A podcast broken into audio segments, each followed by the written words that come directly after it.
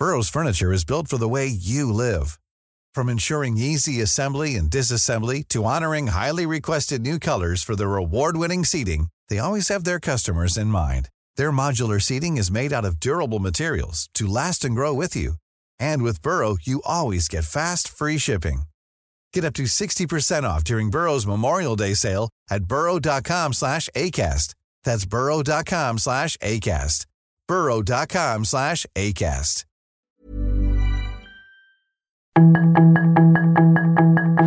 Tarde a tarde, lo que necesitas saber de forma ligera con un tono accesible. Solórzano, el referente informativo.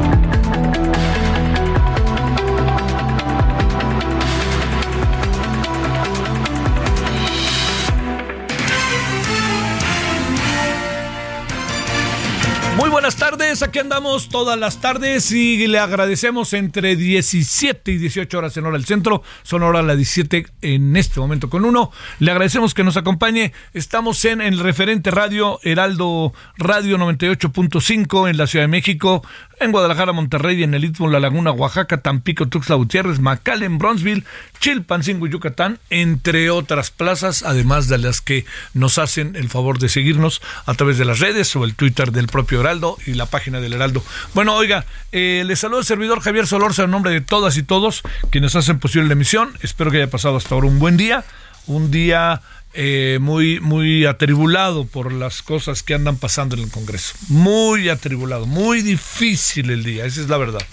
Este, mire que lo vimos ahí. Eh, a ver, el asunto es este. Usted recordará que yo me permití decirle el, la semana pasada, sí, jueves o viernes, que había información respecto a, eh, a todo lo que podría ser la posibilidad de que se nombrara a una comisionada o comisionado del INAI para que eh, la comisionada o el comisionado, pues en funciones, fuera el quinto pasajero. ¿No? ¿Qué quiere decir el quinto pasajero? El quinto este, personaje que sería eh, el que permitiría que sesionara, acorde a la ley, el eh, que sesionara, perdón, sesionara acorde a la ley el, el INAI por ahí han pasado cosas que sí es muy importante verlas, ¿eh? No, no, no, no, este, piense que nada, nada más están ahí. No, no, no, son, son cosas importantes porque son un entorno que va definiendo escenarios. A ver, una de las cosas que le, le cuento. Eh, eh, la semana pasada, el senador Armenta, que hizo otra propuesta pero la retiró, dijo que iban a hacer una solicitud de que funcionaran con cuatro yo creo que fue un buscapié, porque se hizo eso, se debatió si puede hacer con cuatro, y le preguntaron, bueno, le tocó el caso a la ministra Loreto Ortiz. La ministra Loreto Ortiz tiene empatía con el Palacio Nacional y la ministra Loreto Ortiz dijo, no, esto no se puede y no se puede. Entonces, no puede funcionar el, a pesar de la solicitud que se hizo, que fue un planteamiento que hizo un senador y luego fue el propio planteamiento que hizo el INAI, a pesar de esas solicitudes, no se hizo. Siguiente asunto. Ya en medio de todo eso, en medio de todas las cosas que estaban sucediendo, eh, hoy había, era importante por varias cosas. Una, porque se abrió la posibilidad, ahora sí, como le dije yo el jueves o viernes, la posibilidad de que se nombrara a uno, a un comisionado o comisionada. Entonces, lo que acabó sucediendo fue que eso que estaba en el eh, estaba en el, en, el panorama como una posibilidad, resulta que eh, a, ese, a ese momento de que podría nombrarse alguien, que no se nombró por cierto, resulta que el mismo senador Armenta manda una eh, propuesta de que el INAI y la Secretaría de la Función Pública y la Secretaría del el Sistema de Anticorrupción, que estas dos instancias se integraran a la Secretaría de la Función Pública. ¿Cómo ve? Bueno, o sea, dicho de otra manera, ahí le va. El gobierno es juez, parte. El gobierno decide qué se informa, qué no se informa. El gobierno decide qué es transparente, qué no es transparente. El gobierno decide cuándo se da este, la, la, la transparencia o no la transparencia. El gobierno decide si hay corrupción, si no hay corrupción. ¿No? Fíjense con lo que hemos vivido en lo que va del sexenio, ¿no? Que sí, el tema de la una casa del hijo del presidente, que sí el tema del Segalmex, que es un laberinto interminable, porque ya meten a la cárcel hasta quienes denunciaron el asunto, ¿no? Que trabajaron ahí en Segalmex, como es el caso de una persona que detuvieron hace dos días en la tarde. Tercero, está el caso de el dinero que si se dio o no se dio y que ya ahora hasta demandan a quien informó de que se dio el dinero cuando todos vimos que se estaba dando el dinero. Bueno, y, si quiere le seguimos, ¿no? Porque yo pondría por delante, por favor, y no lo perdamos de vista, el Insabi, ¿no? Todo lo que pasó con el Insabi, que ahora resulta que ya, colorín colorado, se acabó y ahí muere. Bueno, esto que le, que le digo eh, está eh, en la mesa, está en la mesa, y entonces, pues todo eso no significa que en este gobierno no haya corrupción. La hay, la hay, así de sencillo. Y como la hay, pues la hay. Y bueno, pues entonces los organismos autónomos, que son los organismos que hemos, los institutos autónomos que hemos batallado por su existencia, de lo que se trata es de que estos institutos autónomos puedan delimitar y, y a través de su autonomía, que son parte de la sociedad, puedan determinar algunas cosas y que sean profesionales. O sea, no es si quiero o no quiero. A ver, aquí hay un reglamento, tas, tas, tas, sí o no. Bueno, dicho lo cual, dicho lo cual, eh, está eh, esto en la mesa, dicho lo cual, estando esto en la mesa, él se hizo esta propuesta de integrarlo por parte del senador Armenta y como a las dos horas el senador Armenta dijo, no, no, no, lo retiro. Yo estaba ahí en Radio Congreso, en sitio abierto, y dijo, sí, no, no, sí, y no, mejor lo retiro. Y lo retiro. Así como se lo estoy contando. Bueno, entonces ya no hay nada, ¿eh? Ya. ya esto de que se integrara el INAI y el Sistema Nacional Anticorrupción, ya no hay nada. Sí, bueno, punto y seguido. Resulta que viene la votación de la tarde y hay la existe la posibilidad de que haya un señor de nombre Ricardo Salgado que pudiera ser eventualmente el personaje que se encargue de el, quinto pasajero, para decirlo claro en términos del INAI.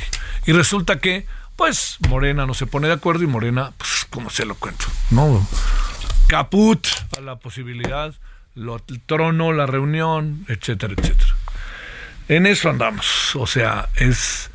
De repente quisiera no equivocar, quisiera equivocarme, ¿no? Pero tengo la impresión de que están eh, el Stémbilo, el, el este el, el INAI, pero yo creo que se quieren deshacer de él y no le demos vuelta. Bueno, esta es una de las partes, de las partes que aparecieron el día de hoy eh, como un tema muy importante. Usted va a decir, ¿y por qué ayer no? Porque es atribución del Senado, es atribución del Senado llevar a cabo la designación de los comisionados.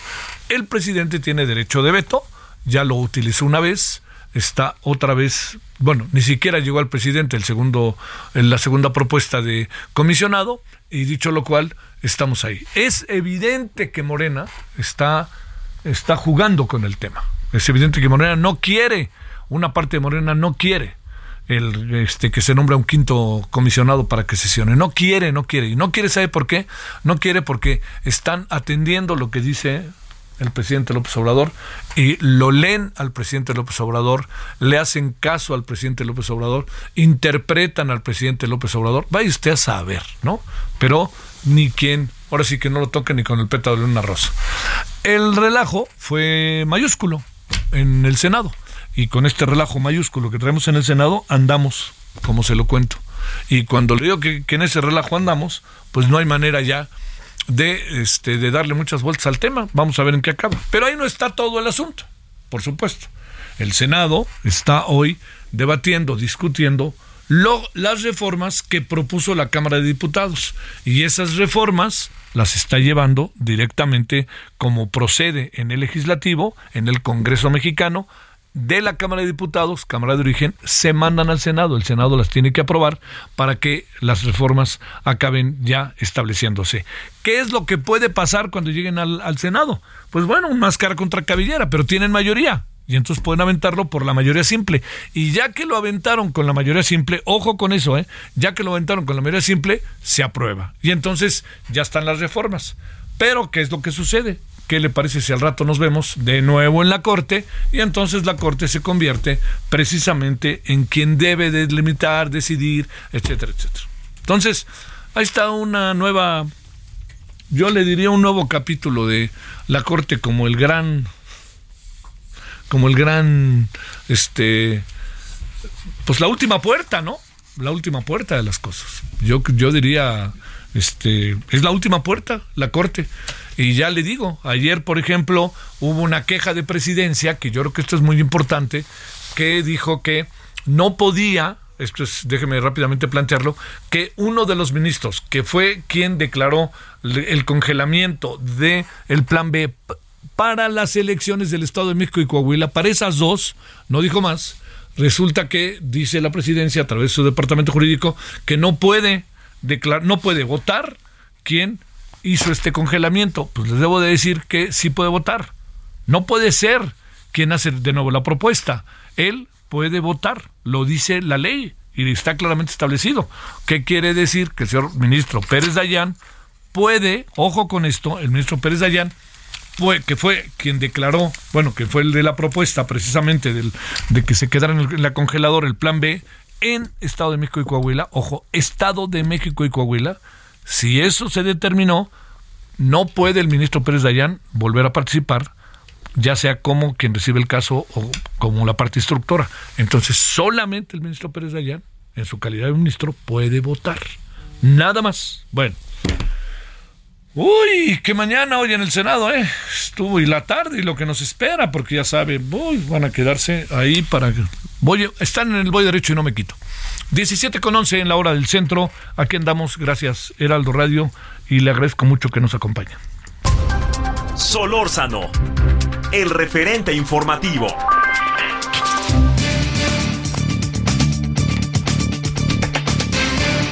Bueno, le agradecemos eh, profundamente parte de su tiempo a la gobernadora de Quintana Roo, Mara Lezama. Gobernadora, ¿cómo has estado? Gracias, buenas tardes. Con el gusto de saludarte, querido Javier, de, con el gusto de saludar a toda la gente que les ve, que les escucha. Muchísimas gracias por la oportunidad de platicar con ustedes. Gracias. ¿Cómo anda el Estado? ¿Cómo anda Quintana Roo y el bellísimo Cozumel?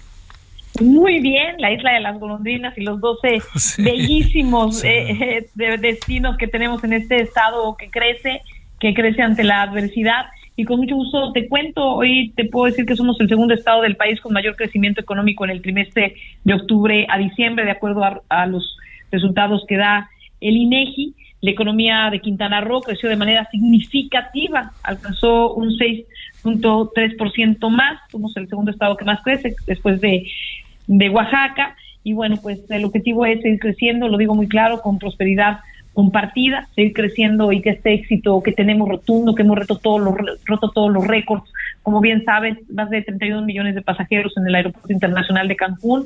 En breve tendremos cuatro aeropuertos internacionales, hoy tenemos tres, en la bella isla de las Golondrinas, como bien dices, Cozumel, en Chetumal, en Cancún y próximamente Tulum, eh, con un mayor arribo de cruceristas, con 20 millones de turistas al año y bueno, el objetivo aquí es que este crecimiento económico se ve reflejado en la prosperidad compartida en los hogares. Los indicadores de crecimiento, como bien sabes, son principalmente las y los asegurados en el Instituto Mexicano del Seguro Social, eh, los servicios, el comercio, la construcción. Perdimos muchos empleos durante la pandemia, la recuperación ha sido extraordinaria y seguimos trabajando en que este crecimiento se traduzca en el pan, en el alimento, en la mesa de las y los trabajadores, en mejor empleo, empleo digno, bien remunerado, eh, mejor calidad de vida. Y en ese tenor, bueno, pues hoy hablamos de, números que, nos alientan a seguir adelante. Bueno, y por ahí sé que Aeroméxico ya vuelve otra vez a Cozumel, ¿no? Cuestión que me pareció muy interesante. Oye, déjame, déjame plantearte, gobernadora, eh, a ver, temas además de los que uno sabe que han estado muy latentes, pero déjame plantearle primero el tema que es inevitable, el de la seguridad. A ver, ahí qué ha pasado, porque entiendo que de repente las cosas pueden jalar bien y de repente hay un incidente y te parte auténticamente la cara, ¿no? O sea, pum, todo habla de lo que pasó y se olvida el todo. Pero inevitablemente eso así es aquí en México y en el mundo. A ver, ¿eso cómo va? Vamos, estamos trabajando en la recuperación de la paz, en los orígenes de la violencia. Hoy daba una plática justamente en el CBT 111 en torno a, a esa campaña de si te drogas te dañas y cómo incide el consumo en todos los generadores de violencia y en las estadísticas que hemos visto lamentables en materia de descomposición del tejido social. Y en ese tenor estamos trabajando en una estrategia de la mano con la federación, con las fuerzas federales, desde los orígenes de estas violencias de una descomposición terrible que nos da los números que hoy tenemos.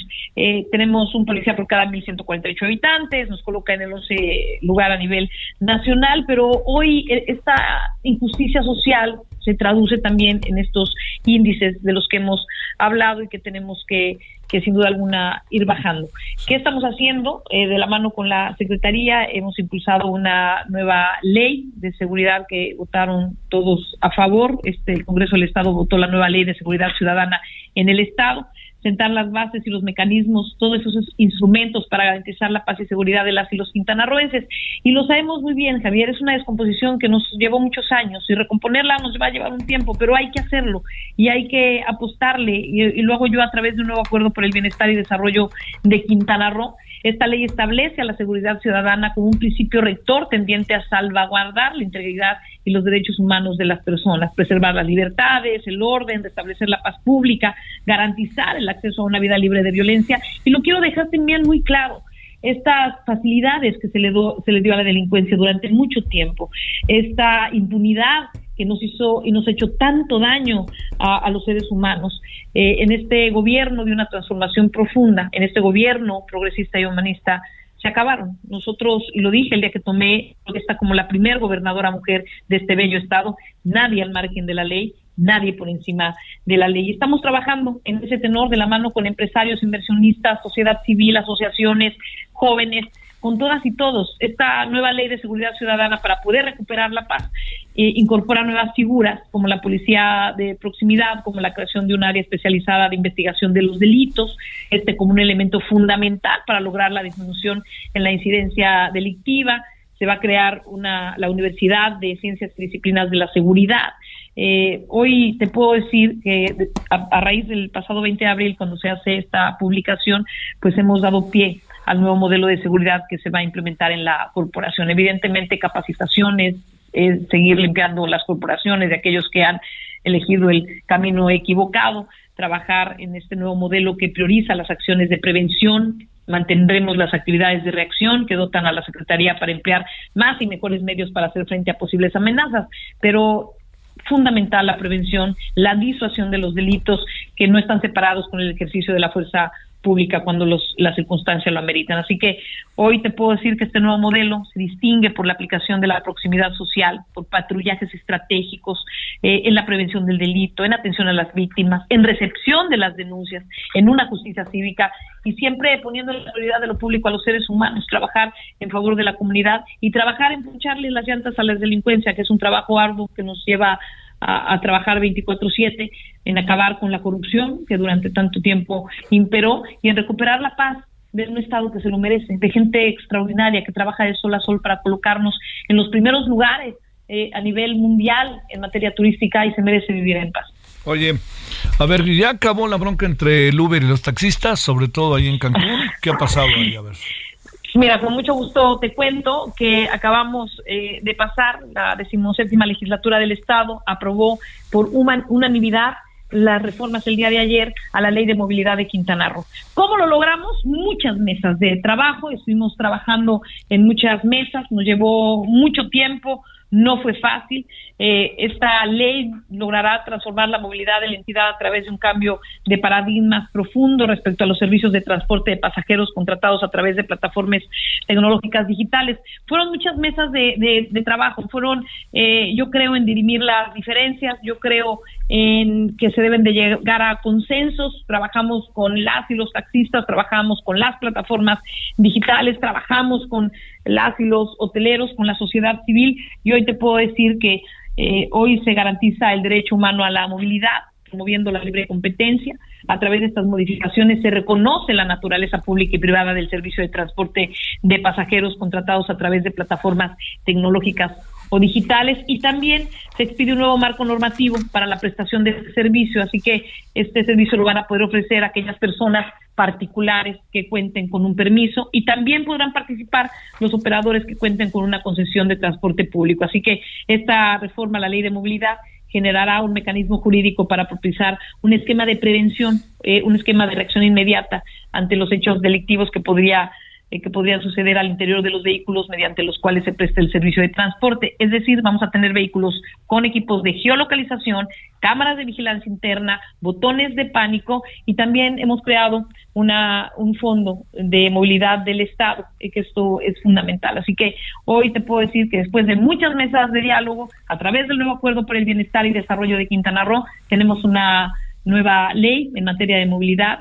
poniendo, e insisto, en la prioridad de lo público a los seres humanos con una seguridad para la ciudadanía, prevención de delitos, eh, seguir trabajando para que la gente pueda ir y venir eh, y decida cómo moverse eh, de acuerdo a lo, a lo que le quede mejor, de acuerdo a, a, cuánto quiera pagar o cómo pueda pagar, pero sobre todo que se sienta segura. Así que hoy te digo con mucho gusto que además el voto fue por unanimidad en el Congreso del Estado. Oye, a ver, en, en esta parte para cerrar, gobernadora, eh, la, la, los problemas que te lo cuenta la gente de los taxis y la gente de los Uber era terrible, pero sobre todo te lo cuentan los turistas. Este asunto entendiendo que es un jaloneo, ¿no? No, no me queda claro que luego estas cosas son tomo y daca, uno llega a un acuerdo y al rato hay un incidente y tienes que volver a darle. Pero la pregunta que te hago en este aspecto de la ley de movilidad, el asunto está solventado, quiere decir que quien llegue a Cancún, quien llegue a Chetumal, quien llegue a, a este a, a Tulum, al propio Cozumel, el asunto está resuelto, yo pido mi Uber, no llegue el Uber hasta allá, o me puede llevar el Uber a los aeropuertos, a los lugares que voy. Ahí, ¿en qué acabó? ¿En qué está el asunto? Porque entiendo las complejidades que tiene. ¿eh? Sí, bueno, hoy te puedo decir, esta ley se publica el día de mañana. Después de la publicación, cualquier ciudadano podrá elegir el servicio de transporte que se ajuste a sus necesidades.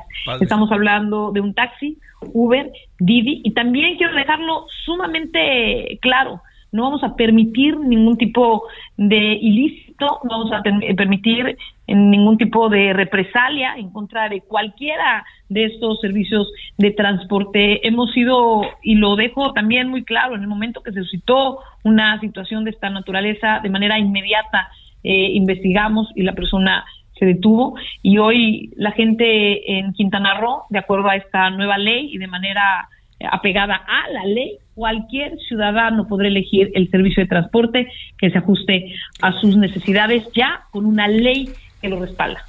Pues en verdad yo creo que los primeros favorecidos son este, el Estado, ¿no? Pero también los turistas y todo lo que hay en torno a ello. Y este, yo creo que es un, es un avance. Entiendo, gobernadora, que no es en Chile mi otra un tema de estos, pero qué bueno que se avance. Y hay, por ahí me saludas al bellísimo malecón de Chetumal. Me parece maravilloso, los espero muy pronto, los invito a Quintana Roo a que conozcan cualquiera de los dos destinos maravillosos que tenemos siempre de verdad con el corazón abierto, con los brazos extendidos para recibirlos a todas y todos y que vivan una gran experiencia en este bello lugar para paradisíaco. Que te vaya muy bien, gobernadora. Gracias, Mara Lezama.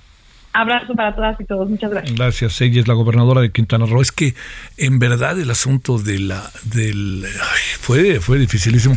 A lo mejor lo recuerda o a lo mejor lo vivió alguien que eventualmente fue a Cancún. No, yo no he ido a Cancún hace tiempo. Este fui a Cozumel, eh, pero también hace tiempo. Y ahí el problema no es, como es una isla, no es, no, no, no se agudiza tanto, pero claro que hay quien quiera entrar en Uber y el Didi y todas estas cosas. Entonces, pues este, uno se apega a los taxis y hay mucha posibilidad de moverse en moto, etcétera, ¿no? En bici, en la, en el, en, en, la isla. Pero digamos, este es un centro turístico central, ¿no? Pero Cancún es el centro turístico, pero también son otras cosas, ¿no? Es mucha gente la que vive en Cancún. Y Chetumal, pues es el centro, ¿no? Es donde está la burocracia. Entonces, pues se a imaginar, y ahora Tulum que está cada vez más atractivo, hay que reconocerlo. Entonces, bueno, Quintana Roo siempre será el centro, uno de nuestros centros turísticos. Entra mucha lana ahí, hay que cuidarlo, hay que cuidarlo. Entonces, cuando tenemos problemas de seguridad, uno sabe que los cárteles se meten como la humedad por cualquier lado, entonces tener ahí todas las, a las vivas, ¿no? Todo lo que se puede. Y luego también de ello, pues este tener la posibilidad de la posibilidad, diría yo, de poderse mover dentro de la propia eh, dentro de la propia del propio estado, ¿no? Que se cuenta mucho. Tiene muy buenas carreteras. Hay una la carretera, por ejemplo, eh, Chetumal, este o Cancún, por ejemplo, Mérida es muy buena, ¿eh? La verdad que es muy buena. Bueno, oiga, eh, eso tenemos ahí, ahí para que usted sepa que el Didi, todo esto viene el periodo vacacional de verano y por lo que ya ya le informamos de ahí. Bueno, vamos a la pausa y vamos a regresar con un asunto que, bueno, ya este, ahora sí que los militares están en todos lados. ¿Qué piensa usted de eso? O sea, están en todos lados y uno se pregunta si son capaces para resolver los problemas que no necesariamente son de ellos, ¿eh? O que los están obligando. A lo mejor será que obedecen, ¿no? 17.25 en hora del centro pausa. El referente informativo regresa luego de una pausa.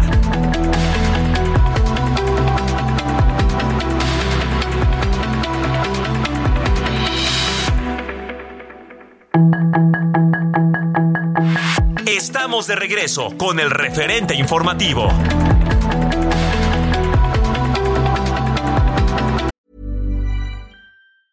It's that time of the year. Your vacation is coming up. You can already hear the beach waves, feel the warm breeze, relax, and think about work. You really, really want it all to work out while you're away. Monday.com gives you and the team that peace of mind. When all work is on one platform and everyone's in sync, things just flow wherever you are. Tap the banner to go to Monday.com.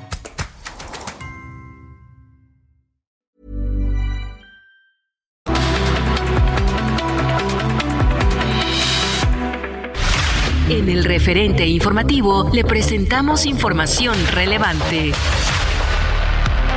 Abogado de Emilio Lozoya pide la extradición de Enrique Peña Nieto por el caso Odebrecht.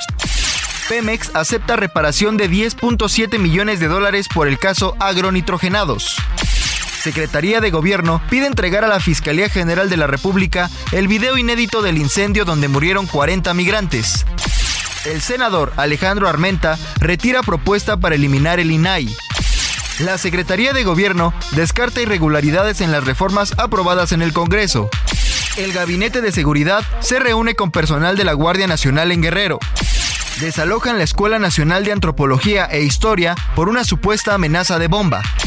En Iztapalapa explota una casa por acumulación de gas y se derrumba.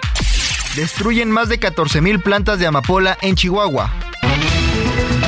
Sus comentarios y opiniones son muy importantes. Escribe a Javier Solórzano en el WhatsApp 5574 50 13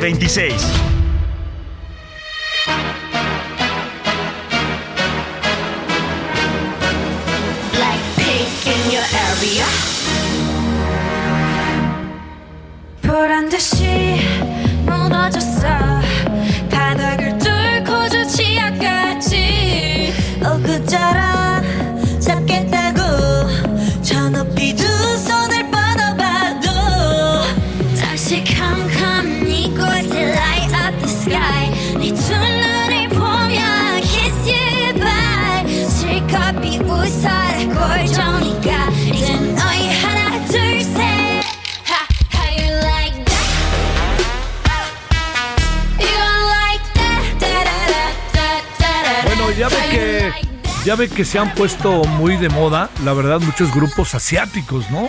Eh, japoneses, este de Corea del Sur, este de Tailandia también ya vi- escuché uno.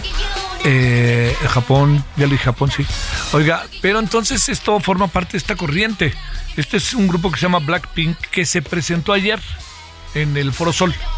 Eh, y pues debo de decirle, no soy fan de ello, puede hacerlo usted y yo ahora respeto, pero lo que sí le quisiera decir es que no hay este, pues fue mucha gente, es un grupo, insisto, famosón y muy este, atendido. Interpretaron 21 canciones, son chicas coreanas, eh, empezó a las 9 y media, es un poco tarde, es lo que le llaman el K-Pop Blackpink, bueno, en el Foro Sol y se llenó. Bueno, ahí está el Black Pink, a ver qué le parece, grupo surcoreano. Y si lo vio ayer, pues sígale soñando. Y si no lo vio, pues bueno, escúchelo tantito. Y si no lo conoce, pues conózcalo. 17.33 en la hora del centro.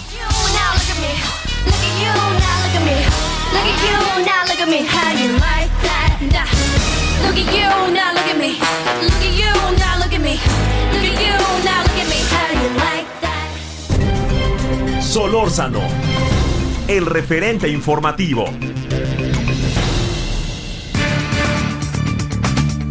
Oiga, fíjese que había un acto esta tarde de la candidata del Va por México en Tecámac. En Tecámac hay un viento que para qué quiere. Permítame decirlo allá por este. Le voy a decir, eh, la Liga Española se cambió de donde tenía sus, canchas hace mucho tiempo a Tecámac. Entonces había un enorme terreno y en ese enorme terreno se hizo. El gran problema, era un terreno padrísimo y los, los campos, los que son futboleros entenderán, futboleras, futboleros estaban buenísimos, pero había mucho viento. Pues resulta que hoy, ahí en previo a un acto de la señora del Moral, en Tecámac, un fuerte viento tiró la lona, una lona previa a este evento, que estaban ahí, la pusieron y toda la cosa. Todo indica que estaba todo muy seguro, muy bien puesto, pero pues ya ve. Y resulta que hay varias personas lesionadas, según ha dicho la propia eh, Alejandra del Moral. Debo decirle que esto es importante, que no hay ninguna persona herida por lo que se sabe ahorita de gravedad eh, se cayó la lona, este, estaba dispuesta a cubrir a los militantes, para cubrir a los militantes debido a que podría llover y pues resulta que 15 personas están lesionadas. Eh, me pidió a los militantes que permitan que se revisen los lesionados para proseguir con el evento. Vamos a ver en qué acaba el asunto. Este percance tromba, fuerte tromba. 17.35 en la hora del centro. Le queremos agradecer a David Saucedo, quien es eh, analista de temas de seguridad. David, ¿cómo has estado? Gracias por tu tiempo. Buenas tardes. ¿Qué tal, Javier? ¿Cómo estás? Gusto saludarte a ti, al auditorio, a tus órdenes. Gracias. Eh, David, déjame plantearte pues todo lo que está pasando. A ver, eh, tiempo indefinido las Fuerzas Armadas en el Tren Maya eh, van a entrar a la ley de ciencia. Este, dime a dónde no van a entrar, ¿no? Entonces, a ver, ¿qué, qué, qué, ¿ante qué estamos? ¿Qué está pasando? Porque se está tratando de desarticular absolutamente los aparatos de Estado para darles un nuevo giro y ese giro pues va a ser más difícil desarticularlos al paso del tiempo cuando nos demos cuenta que no nos van a funcionar como todo parece indicar, ¿no?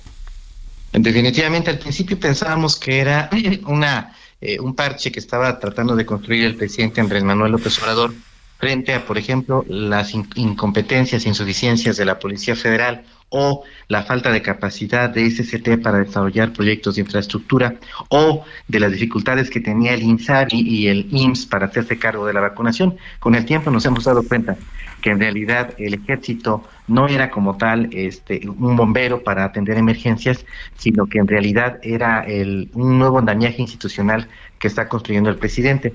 Lo que tiene él muy claro, lo ha mencionado constantemente en algunas entrevistas, es que otros proyectos de izquierda en América Latina naufragaron por no contar con el respaldo de los militares. Él mismo se ve como este un, sucesor de Madero, lo dijo el día de ayer en el video que transmitió que se transmitió en redes sociales, eh, también vía vía televisión, dando cuenta de su estado de salud.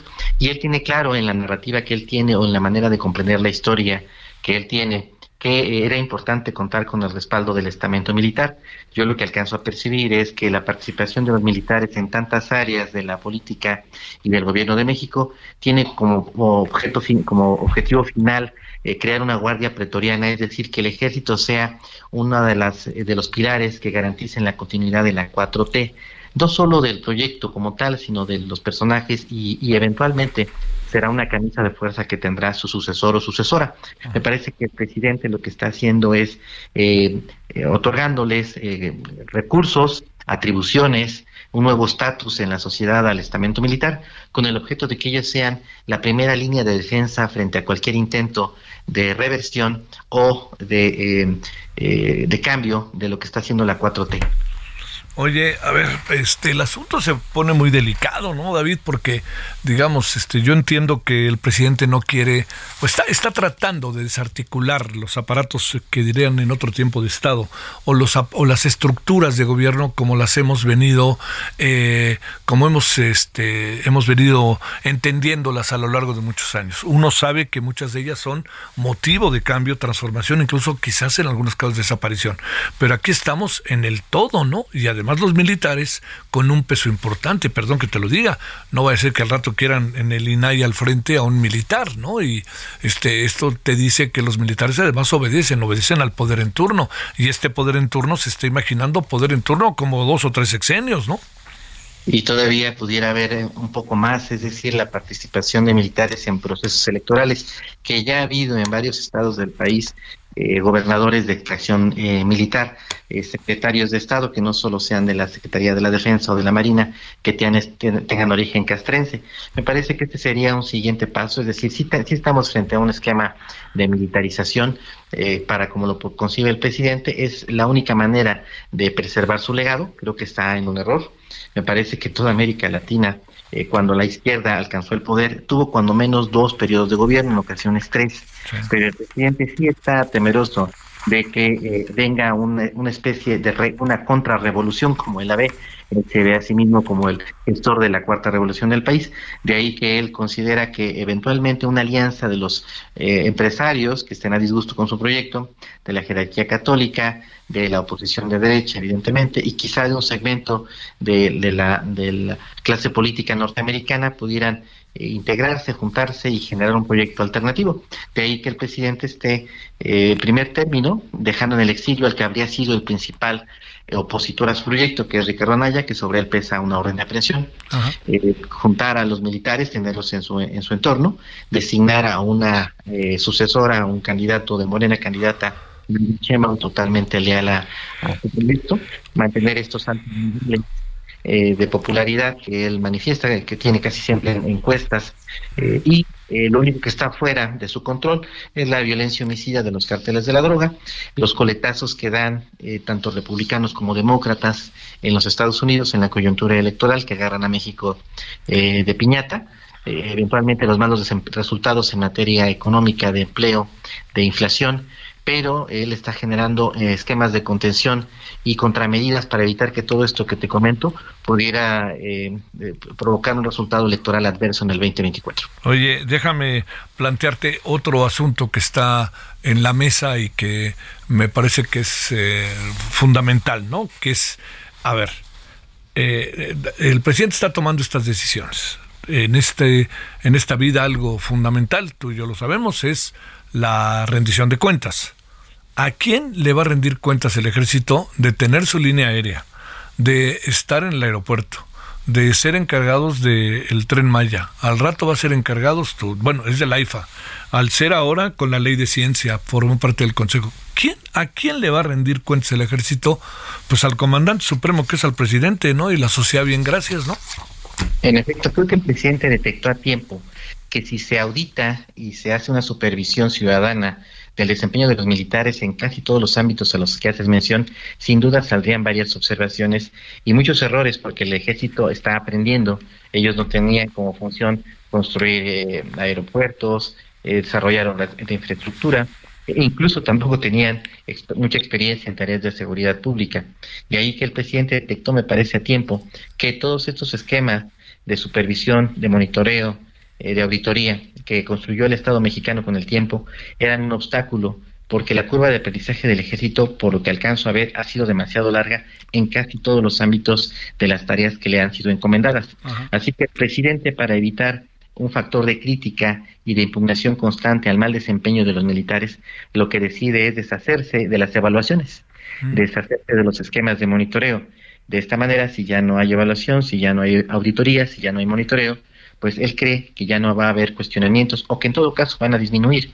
Se trata de, una estrategia eh, un poquito perversa, pero sin duda funcional para los objetivos que busca el presidente. ¿En qué va a acabar todo esto? Porque les dará tiempo con la Corte de por medio de que cambien las cosas al paso de los días, que este que cuando les, les dará tiempo para todas las transformaciones que quieren, para este paso, pues está la Corte ahí, ¿no? Va avanzando poco a poco, se ha encontrado eh, dificultades para avanzar en todos los objetivos. El principal obstáculo que tiene en efecto la Suprema Corte de Justicia intentó en efecto también el tener el control de la Suprema Corte mediante la designación de algunos ministros, mediante la presión que hubo directamente contra algunos de ellos. No pudo, no se pudo.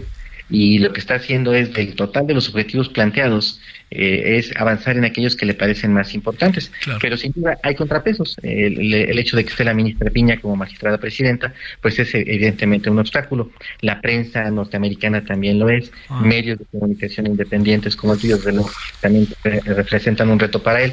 ¿Qué es lo que tenemos? Que el presidente, eh, de, el objetivo eh, que se había planteado quizá de ganar por 4-0, quizá estamos en un 3-2 en términos futbolísticos.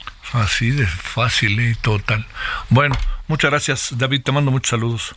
Gracias a ti, Javier. Un abrazo. Fíjese que eh, el, el, caso de, eh, de Emilio Lozoya, pues yo creo que está llegando a un, a un punto en donde muy probablemente se encuentra una solución. Una solución eh, en donde eh, tenga que ver el criterio de oportunidad. O sea, que aparezcan otros personajes en el asunto. Y uno de ellos es Enrique Peña Nieto, porque el abogado, Untiveros, está solicitando que traigan a declarar al señor Peña Nieto, particularmente, pues ya sabe, por el caso de Brecht y agronitrogenados. El, el asunto es, ¿qué le podemos creer a Emilio Lozoya? A ver, que quede claro, no, no le pido atentamente que no se vaya por otro lado. ¿Le podemos creer algo a Emilio Lozoya? Oiga, que quede claro, no estoy tratando de decir que Peña Nieto no tenga nada que ver, pero ¿le podemos creer? Es un hombre que está contra las cuerdas. O sea, es un hombre que en pleno proceso, en donde estaba llevando a cabo el proceso, se fue a cenar a un restaurante. No, olvídese si el restaurante es bueno o mal, pero andaba como si nada estuviera pasando. Pues sí estaba pasando y lanzó de repente para un lado, para otro lado y para otro lado acusaciones y no pudo comprobar ninguna. Y entonces el gobierno qué quiere? Pues el gobierno si le ponen de pechito al señor Peña Nieto, fota, lo llevan al baile. ¿Usted cree que no? Piénselo. Y además habrá elementos, ¿eh? No creo que sea una invención. Pero segundo, ¿usted cree que después de todo eso, este, el señor este, Emilio Lozoya ya contó la verdad porque va a pagar 10.6 millones de dólares? Como parte de lo, del, del, del, acuerdo. La verdad, ¿no? Yo, yo no alcanzo a ver ahí que esté pasando algo diferente. Y en esto quisiera agregar que además apareció una investigación en España, que quede claro, en España, de el, eh, sobre eh, Juan Collado en donde Juan Collado pues jugó un papel muy importante en la relación, pues es un buen amigo es así se entiende, amigo, no grandes amigos, del expresidente Peña Nieto. Y el expresidente Peña Nieto fue entrevistado y lo reconoció, reconoció absolutamente todo lo que se dijo en relación a Juan Collado, porque incluso que Juan Collado había sido muy generoso ante la enfermedad de una de sus hijas y que prestó el avión para irse de aquí a allá, en fin, lo que fuera. Pero lo que a la conclusión a la que quiero llegar es que, pues bajita la mano, el señor Peña Nieto lo están poniendo ahí en la este lo están poniendo ahí a la vista, ¿no?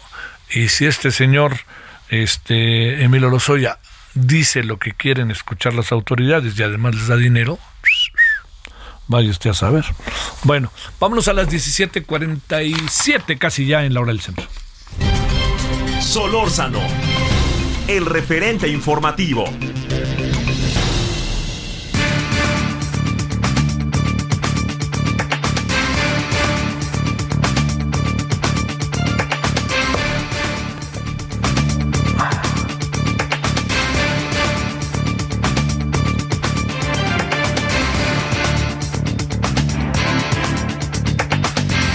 Vámonos entonces, 17, ahora sí, 47 en la hora del centro. Le agradecemos a Héctor Márquez, presidente de la Asociación Mexicana de Empresas de Capital Humano, AMECH, que esté con usted y con nosotros. Héctor, gracias, ¿cómo has estado? Buenas tardes. Saludarte. Eh, a ver, eh, ¿ahí me escuchas, Héctor? Te escucho perfecto. Perfecto, es que no te escuchamos al inicio de la conversación. Oye, a ver, eh, pareciera que, bueno, frenaron la reforma, lo, que no quiere decir que la descartaron. Dicen que en septiembre me gustó para que vuelva. Eh, va a la congeladora, pero aseguran que en septiembre. Iniciativa de jornada laboral de 40 horas. Eh, ¿A ustedes no les gusta o qué hacemos ante eso cuando tenemos fama de trabajar como locos los mexicanos, no recibir buenos salarios y además trabajar de repente, no sé ni en qué, ¿eh? porque pues ya ves cómo andamos, ¿no? Sí. Sí, bueno, mira, esta lo que va a ser seguramente un cambio en la ley, sí, que lo retomarán allá en septiembre, o sea que este año seguramente va a quedar ya como una modificación nuestra ley, es este bajar en lugar de 48 horas a la semana, que sea de 40, de, de, de 40, que es lo que a lo mejor, este por lo menos yo sí me acuerdo, que no sé si tú que le llamábamos antes de que era la semana inglesa. Claro que sí, claro, claro. ¿no? Y entonces, hoy qué padre, tú trabajas semana inglesa, nada más cinco días y puedes descansar dos, ¿no? Bueno, pues a la fecha eh, en el país, pues eh, aproximadamente con números del INEGI, nos habla que el 42% de la población sigue trabajando entre 40 y 48. Entonces, el, eh, hay mucha gente que trabaja los seis días de la semana, ¿no? Ajá. Solo descansa uno. ¿Qué, Ahora bien, ¿qué piensas de eso? eh, eso tiene dos caras de la moneda, amigo. O sea, eh, cu- ¿cuál quieres que te diga primero, las buenas o las malas? Yo siempre he pensado que lo mejor son las malas y luego las buenas. ok, ahí te va la mala. Es que la mala es que vamos a suponer que eres un restaurante o que eres un lugar de servicios, eh, tiendas departamentales, eh, fábricas, pues no vas a, cerrar. O sea, esos días tiene que estar abierto y por lo tanto si tu trabajador no está, pues tendrás que poner a otro. O sea, vas a tener que contratar más personal, dividir turnos, ¿no? Y entonces eso tiene un costo para ti como empresario. El costo actual, nos dice el IMSS en su último boletín, que el salario promedio diario de los mexicanos en el país es de 525 pesos. Entonces, esos 525 pesos es lo que te va a costar pues poner a una persona más más sus cuotas, ¿no? Eh, pero eh, ¿qué tanto es el impacto para una empresa? Bueno, siempre va a ser diferente. En una pequeña empresa, pues a fuerza vas a tener que sustituirlo. No puedes estar sin la cocinera, por ejemplo, o no. eh, pero en una gran empresa, a lo mejor podrías estar sin esa persona. Pero pues, yéndonos al número del INEGI, lo traspaso a los indicadores del IMSS estamos hablando que 9 millones de mexicanos eh, tendrían que entrar en esa modalidad que hoy no disfrutan de descansar dos días a la semana. Entonces, si multiplicas esos 9 millones por los 525 pesos, estamos hablando de que te sale una cantidad muy cercana a 5 mil millones de pesos de costo para los para las empresas, para los empresarios. Entonces es un costo que qué haces tú como empresario si te sube el costo de la materia prima, mano de obra o indirecta, pues se lo agregas a lo que tú vendas, a tu producto o servicio, ni modo que tú te lo absorbas. Entonces termina siendo inflacionario. Así que esta medida, este, si bien eh, abona a lo otro que platicaremos ahorita de la parte bonita, pues atrae una presión que aunada a lo que ya se ha dado este año de aumentale las vacaciones y que aumentale la cantidad de fondo para el retiro, etcétera, etcétera, pues eh, termina siendo un, un aumento, una situación que tiene que reflejar a fuerza el empresario en sus costes. A ver, pues Héctor, la parte buena. La parte buena, fíjate que eh, te, te hablaba yo de la semana inglesa. Sí. Bueno, hoy la semana inglesa está en algo todavía más bonito. Ellos acaban de adoptar un modelo ya probado, o sea, no, no lo van a probar, sino ya lo probaron, un modelo que le llamaron 100-80-100. Y este 100 es, a ver, a ti trabajador, te voy a respetar el 100% de tu sueldo, Sí. ya, ya solo vas a trabajar el 80% de tus días, entonces le están disminuyendo de 5 a 4 y pero me tienes que dar el 100% de tu productividad. Entonces, te dejo que descanses tres días a la semana. Entonces, ahora, ¿qué pasó? Que después de la pandemia, todos empezamos a, pues, a darle mucha dimensión, importancia al trabajo digno, a la salud mental, a la felicidad, como lo queramos llamar, pero necesitamos tiempo para nosotros y nuestras actividades personales. Entonces, en Europa se puso ya de moda, ya ahorita el modelo eh, que, que- que experimentaron ellos ya se fue a muchos países, ya en este momento Bélgica, Islandia, eso ya la semana es de cuatro días y países como mismo Estados Unidos, Canadá, eh, Australia, España, Escocia, en fin, ya están por eh, haciendo todo el trabajo para cambiar a cuatro días. Entonces la parte bonita es que qué bueno que se vaya eh, dignificando más el trabajo, que nos permita más esparcimiento, disfrutar la vida que todos nos merecemos. Entonces, sí pasar en este momento de que todos los mexicanos podamos trabajar solo cinco días es algo muy bueno, es algo que abona al trabajo digno y, y, entonces, eh, como corolario te diría, pues cuál es la situación, que tal vez lo que pasa nada más que no es el momento más oportuno. Qué bueno que de entrada se haya ido la discusión a septiembre, probablemente se autorice y que empiece allá en enero, porque además para cualquier empresario no es tan fácil salir ahorita a buscar una nueva cocinera, y menos si son mil trabajadores los que necesitas. Sí, sí, necesitamos tiempo para prepararnos. pues hablemos eh, más adelante otra vez, ¿no? A ver si en septiembre, si no es que antes hablamos y vamos viendo qué pasa. Héctor Márquez, gracias. Te mando un fuerte abrazo y gracias por la entrevista. Gracias por tu participación, presidente de la Asociación Mexicana de Empresas de Capital Humano. Esto de las 48, 40 horas. Pues el ingeniero Slim anda en la onda de que hay que trabajar cuatro días a la semana, ¿eh? desde hace tiempo. Pero bueno, lo importante es que por algo se pospuso, pero es algo inevitable.